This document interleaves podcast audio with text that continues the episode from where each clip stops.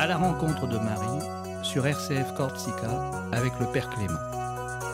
RCF Radio Corsica et Salve Regina. Nous sommes très heureux de vous retrouver dans cette émission magnifique à la rencontre de Marie. Vous avez choisi vos chaînes radio et vous le faites bien. Eh bien, Marie nous accueille et c'est elle qui nous accompagne dans le cœur de son fils.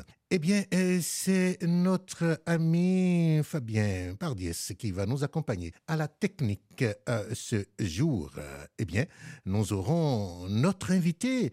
Notre invité de ce samedi sera le père Serge Casanova qui va nous parler euh, de la belle prière du Salve Regina. Salve Regina que nous récitons après le chapelet. Et nous sommes toujours dans, dans ce mouvement de, du rosaire et cette prière qui nous relie au cœur euh, de euh, Jésus. Eh bien, nous continuons notre méditation de comment vivre notre intimité avec Marie. Et le chemin que Dieu a choisi pour nous rejoindre, c'est Marie. Et Marie nous aide aussi euh, dans sa discrétion, dans sa disponibilité et dans sa maternité à nous orienter dans l'intériorité vraiment. C'est pour cela qu'il y a les apparitions euh, de Marie dans, dans le monde. Elle continue de nous assister comme une bonne mère. Eh bien, il faut montrer maintenant comment elle aide l'âme à se recueillir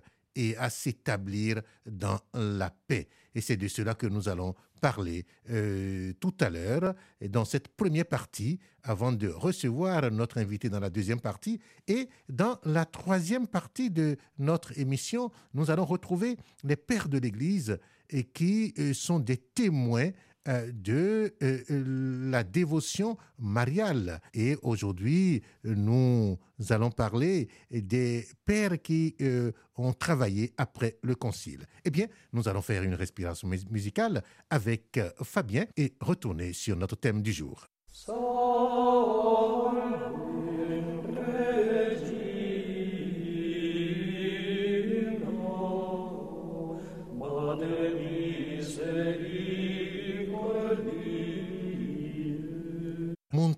Comment Marie aide l'âme à se recueillir et s'établir dans la paix. Et aussi comment elle permet de réciter avec attention et amour les prières vocales, d'assister à la Sainte Messe, de se préparer à la Sainte Communion et d'occuper le temps de l'action de grâce, de mieux réussir dans les examens particuliers, de tirer plus de profit euh, de la lecture spirituelle et des instructions, de sanctifier toutes ces occupations les plus terre à terre. On aura à reparler de plusieurs de ces points dans la suite, avec plus de détails dans les prochaines émissions. Eh bien, au besoin, la répétition des noms de Jésus et de Marie peut même remplacer certains exercices de piété qu'on est dans l'impossibilité de faire normalement.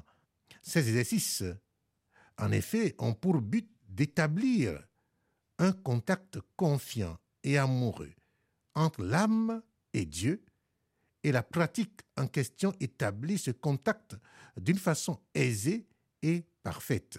Si l'on dispose de peu de temps en, en disant plusieurs fois lentement, amoureusement Jésus, Marie, on aura fait une meilleure prière du matin et du soir qu'en récitant à la hâte toutes les formules marquées dans son livre de prière. Cela aussi, j'ouvre une parenthèse. Combien nous sommes heureux d'aller dans les lieux de pèlerinage. Combien nous sommes heureux d'aller à Lourdes, à Fatima, à Lorette. Eh bien, mais est-ce que nous vivons cela avec une rencontre, comme une rencontre? Sinon, ça serait un, voyage, un voyage fatigant, mais un voyage parmi tant d'autres.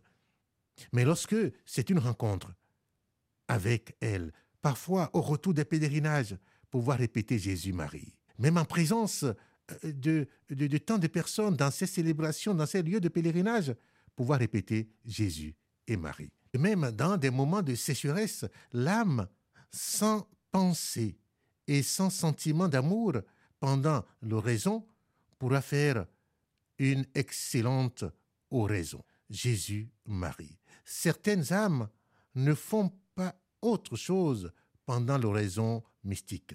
Il ne s'agit pas de répéter ces noms selon le rythme d'une litanie, il faut les prononcer lentement, de manière à pouvoir y exprimer toute son âme, tout ce qu'on pense et qu'on sent et qu'on désire au moment où on les profère, et de manière à arriver jusqu'à l'âme du Christ et de sa mère, à sentir, pour ainsi dire, leur étreinte ou au moins leur regard infiniment aimant. Bien en les répétant doucement et avec dévotion plusieurs fois, mais posément, en laissant un petit intervalle entre les invocations, l'âme peut plus facilement réaliser ce contact vivant et vivifiant avec Jésus et Marie.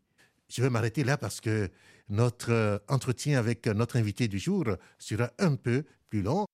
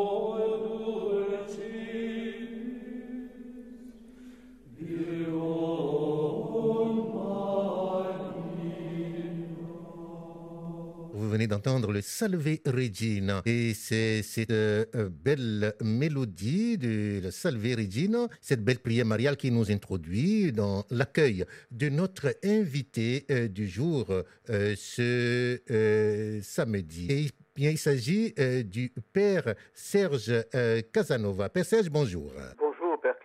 Bonjour Raphaël et bonjour à tous les auditeurs. Vous êtes un habitué de la maison et de cette émission magnificate à la rencontre de Marie. Père Serge, vous êtes euh, curé des paroisses de Saint-Paul de Toga et de Ville di Petabugno. Et vous êtes avec nous pour euh, partager votre euh, expérience aussi mariale et nous parler de cette euh, prière de la Salve Regina. Euh, Père Serge, quand on parle de Salve Regina, de quoi s'agit-il? Alors, il s'agit probablement de la plus belle prière après le Je vous salue Marie. Et il s'agit d'une prière qui a fleuri dans le cœur et sur les lèvres d'une âme ou d'une communauté débordante de confiance et d'espérance envers euh, la Vierge Marie, saluée comme reine, une reine qui est tout amour pour ses enfants. Et cette prière euh, date de, plusieurs siècles. Voilà, on pense qu'elle a pour auteur euh, Adhémar de Monteil, qui fut évêque du Puy et qui a, qui a participé à la première croisade. Il est mort en 1098. On pense que c'est lui qui aurait qui aurait composé la prière. D'autres disent Hermann Contract, un frère euh, qui était paralysé, pour ça qu'on l'appelle Contract. Mais euh, aujourd'hui, euh, plus, plus, largement, je pense qu'il y a une, unanimité qui se fait sur le nom de Adhémar de, de Monteil. Mhm. Et cette prière traversée des siècles a une belle signification. Oui, alors on l'a trouvée introduite dans le bréviaire à l'époque de Grégoire IX, le pape qui a canonisé Saint François d'Assise, en 1239, il a autorisé les, franciscains à, chanter le Salve Regina à, la fin des complis uniquement le vendredi à l'origine. Et puis ensuite, euh, il a été étendu à tout le temps après la Pentecôte, dimanche après la Pentecôte, donc de la Sainte Trinité jusqu'à l'Avent.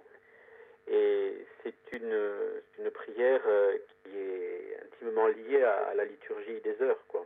Mhm. Et, si vous avez à nous présenter un peu, la, donner une présentation générale de cette prière avant qu'on entre dans les détails dans cette émission et dans d'autres rendez-vous avec vous? Alors euh, oui, on peut dire qu'il y a cinq à six phrases.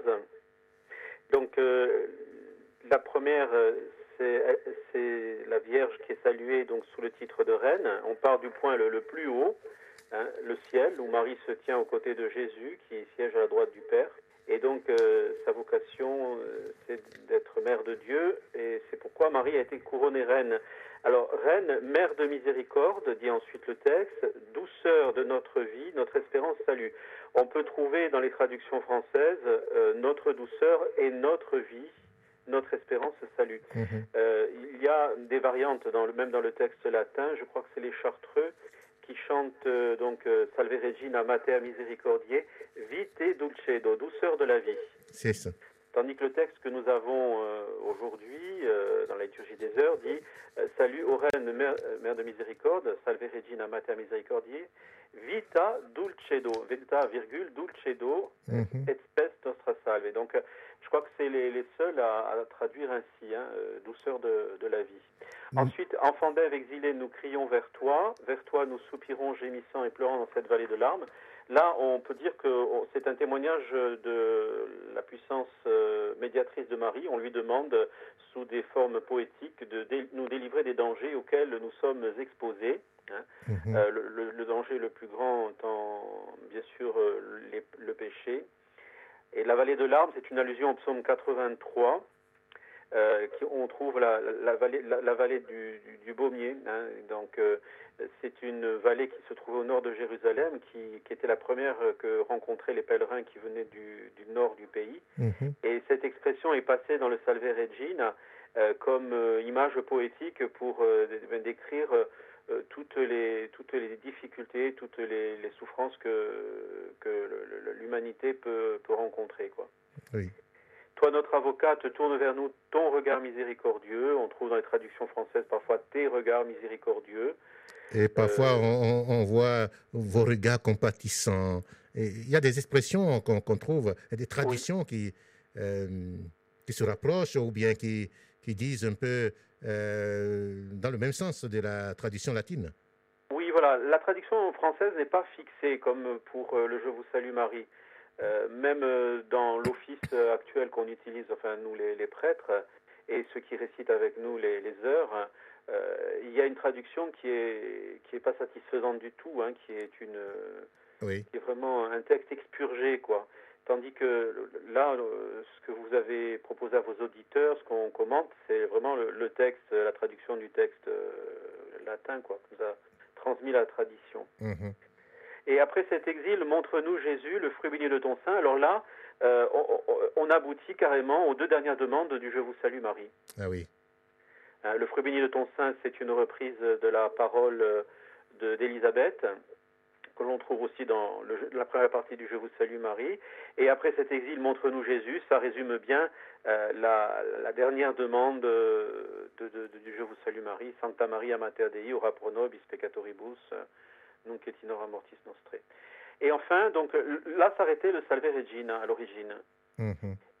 avec cette mention, et après cet exil, montre-nous Jésus, le fruit béni de ton sein, ou de tes entrailles aussi. Là aussi, la traduction française, euh, elle varie d'un texte à l'autre. Et puis, Saint Bernard euh, aurait ajouté Ô clémente, ô miséricordieuse, ô douce Vierge Marie, les trois exclamations que l'on chante, euh, que l'on trouve chantées dans les monastères et dans les communautés. Cela veut dire, Serge, que la forme actuelle que nous avons de, de Salve Regina est de plusieurs compositeurs. C'est ça, c'est ça. La, tra- la tradition euh, vivante y a contribué, euh, l'a enrichi, enrichi le texte.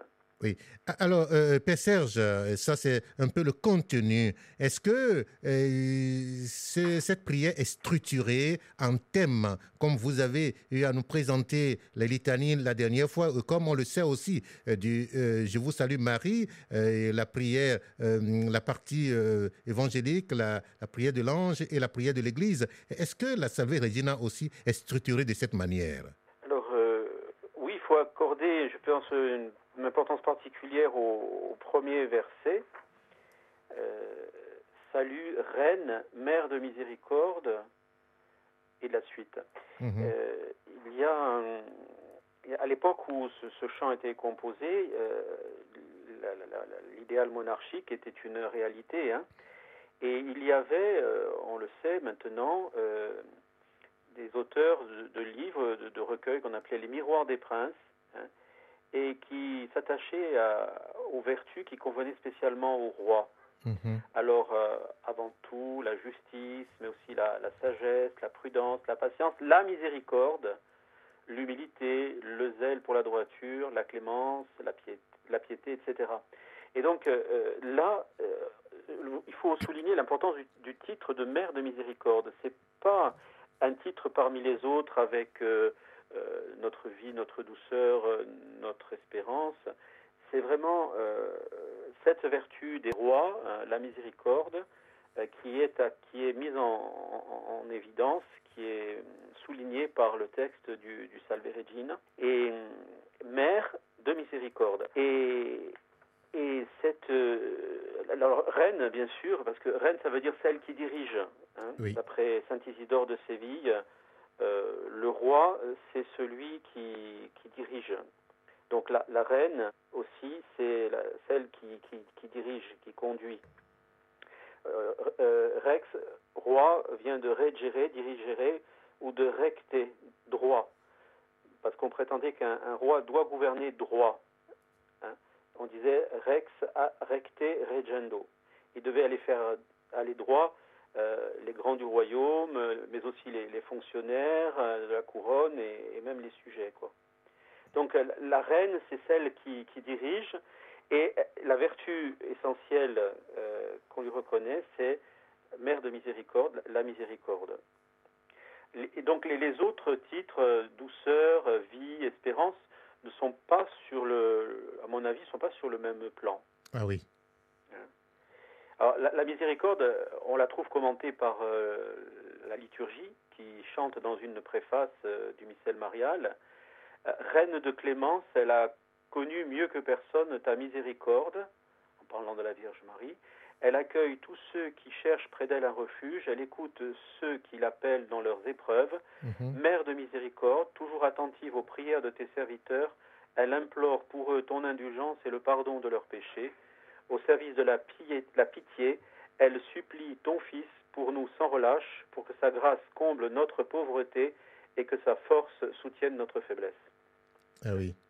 Voilà, je pense que cette, euh, cette préface euh, résume admirablement ce que l'on entend par euh, Mère de miséricorde dans, dans le Salve Regina. Après, notre douceur, euh, donc, euh, c'est sûr que Mère de miséricorde, Marie veut nous faire bénéficier de, de ses grâces chaque fois qu'elle est invoquée du fond du cœur. Mhm.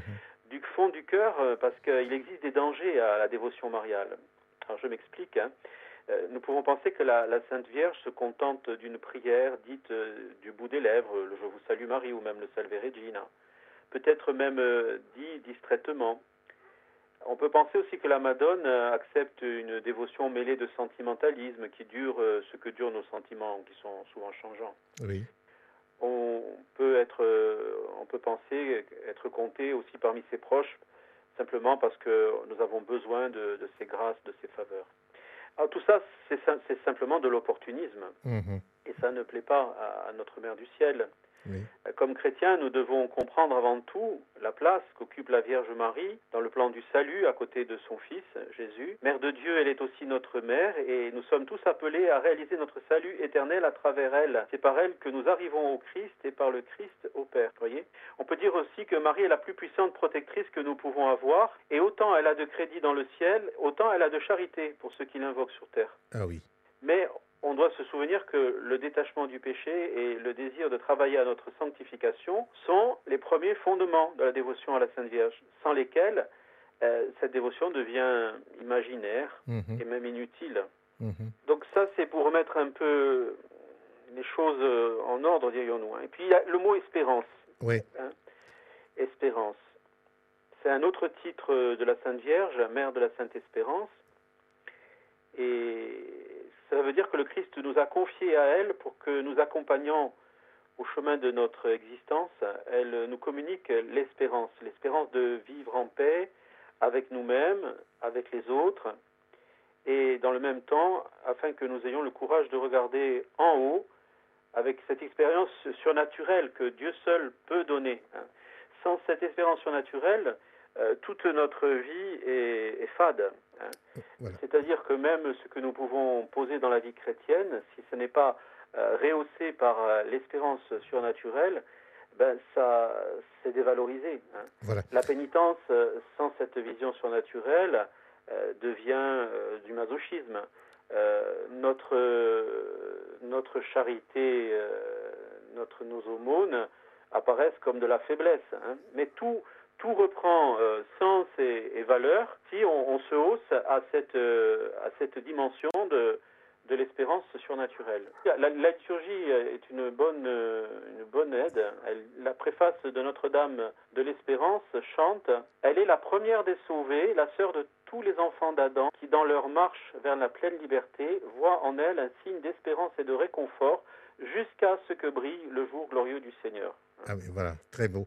Et- Alors, et, donc, ça, et ça forme bien une, tout ça une, une unité parce que euh, l'horizon monarchique euh, au Moyen Âge, c'était justement, euh, c'était justement l'eschatologie, c'était la, c'était la, Ouais. la perspective du ciel. Euh, le, le roi n'était établi que, que pour cela. Voilà. Et je crois que vous abordez les thèmes essentiels de cette belle prière et que nous allons vous retrouver encore au prochain rendez-vous parce que nous venons de parler de la miséricorde, de l'espérance et comment cela est lié à la liturgie. Euh, Père Serge, merci d'être avec nous. Nous allons nous retrouver euh, la prochaine fois pour continuer encore euh, ces deux branches de cette prière, les vertus de la Vierge Marie et la prière que les fidèles adressent à elle. Merci Père Serge. À bientôt.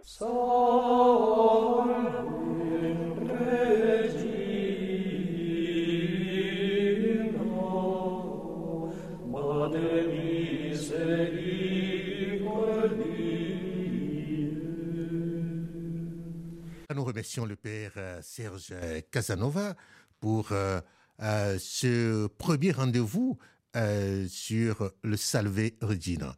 Nous le retrouverons encore euh, samedi euh, prochain, euh, la semaine prochaine, pour la suite, le contenu, les symboles que nous retrouvons dans cette belle prière du Salve Regina et son lien avec la salutation angélique du Je vous salue Marie, l'Ave Maria que nous prions. Nous aurons encore quelques deux autres rendez-vous avec le Père Serge Casanova. Père Serge, merci. Eh bien, dans cette troisième partie de notre émission, aujourd'hui, à la rencontre de Marie, nous irons un peu plus loin, repartir euh, dans, euh, chez les pères de l'Église, surtout autour euh, du Saint Concile et d'Éphèse qui a eu lieu en 431. La dévotion mariale aujourd'hui ne date pas d'avant-hier, des saints, et l'Église était en marche toujours à méditer, à creuser, à entretenir, à peaufiner la dévotion mariale. Eh bien, il y a quelques saints autour du Concile d'Éphèse et après le Concile d'Éphèse qui ont enrichi la dévotion mariale. Je cite aujourd'hui Saint Théodore d'Ancire, qui est mort en 440. Qui était Saint Théodore? C'est Théodote d'Ancire, évêque d'Ancire en Galatie. Théodote a vécu dans la première moitié du 5e siècle.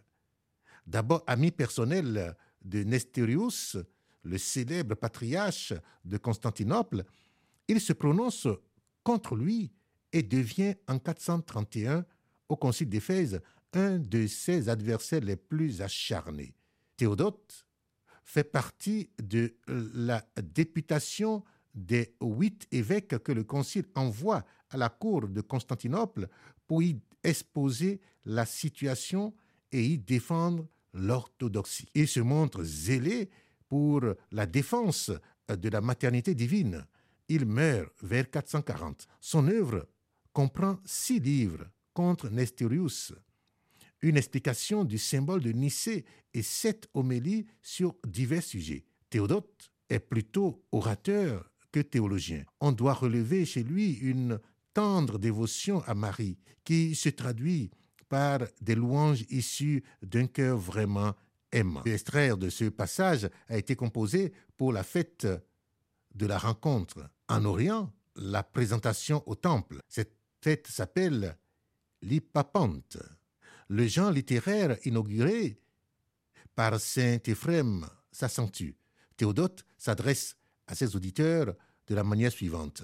Non l'hymne sainte, chantons avec joie, élevons la voix, rendons gloire, magnifions le mystère qui surpasse toute parole humaine.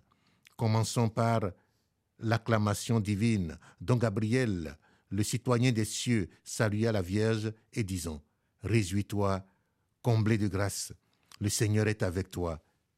Avec lui, continuons. Réjouis-toi, joie que nous avons tant désirée. Réjouis-toi, tressaillement de joie de l'Église. Réjouis-toi, non respirant la gaieté. Réjouis-toi, femme, toute resplendissante de beauté divine. Réjouis-toi, demeure très sainte. Réjouis-toi, salutaire, toison Réjouis-toi, mère revêtue de lumière qui engendra le soleil sans couchant. Réjouis-toi, maître pur de sainteté. Réjouis-toi, source très claire d'une rivière vivifiante qui porte la vie. Réjouis-toi, mère nouvelle, qui façonna la nouvelle génération. Réjouis-toi, mère mystérieuse et inexplicable. Réjouis-toi, livre nouveau qui, selon Isaïe, porte le nouvel écrit dont les témoins fidèles sont les anges et les hommes. Réjouis-toi, vase d'albâtre contenant l'ongin de sanctification. Réjouis-toi, beauté, qui propose le denier de la virginité. Réjouis-toi, ô moulage, qui a enserré en lui son modeleur. Réjouis-toi, ô espace exigu, qui a fait place en lui à celui qui ne peut trouver place en quoi que ce soit. Eh bien, avec euh, cette prière, ces louanges que Saint Théodote d'Ancire adresse à la Vierge Marie, nous trouvons des titres éminents de Marie et qui datent, vous voyez, du 5e siècle. Eh bien, que Dieu nous donne la grâce de continuer sur la même lancée de ces saints qui nous ont précédés. Eh bien, Marie continue son œuvre à travers les siècles. Elle l'a dit dans le Magnificat, toutes les générations me proclameront bienheureuse. Que notre génération aussi proclame Marie bienheureuse pour nous aider aussi dans ces moments délicats de guerre aujourd'hui, de conflit aujourd'hui, et que sa présence maternelle soit pour nous source de grâce. Eh bien, que Marie soit au cœur de chacune de nos vies. Que Dieu vous bénisse et vous garde au nom du Père et du Fils et du Saint-Esprit. Amen. Merci à Fabien qui nous a accompagnés dans la technique pour ce jour. Que Dieu vous garde et vous bénisse. Amen. Vous venez d'écouter À la rencontre de Marie avec le Père Clément sur les ondes de RCF.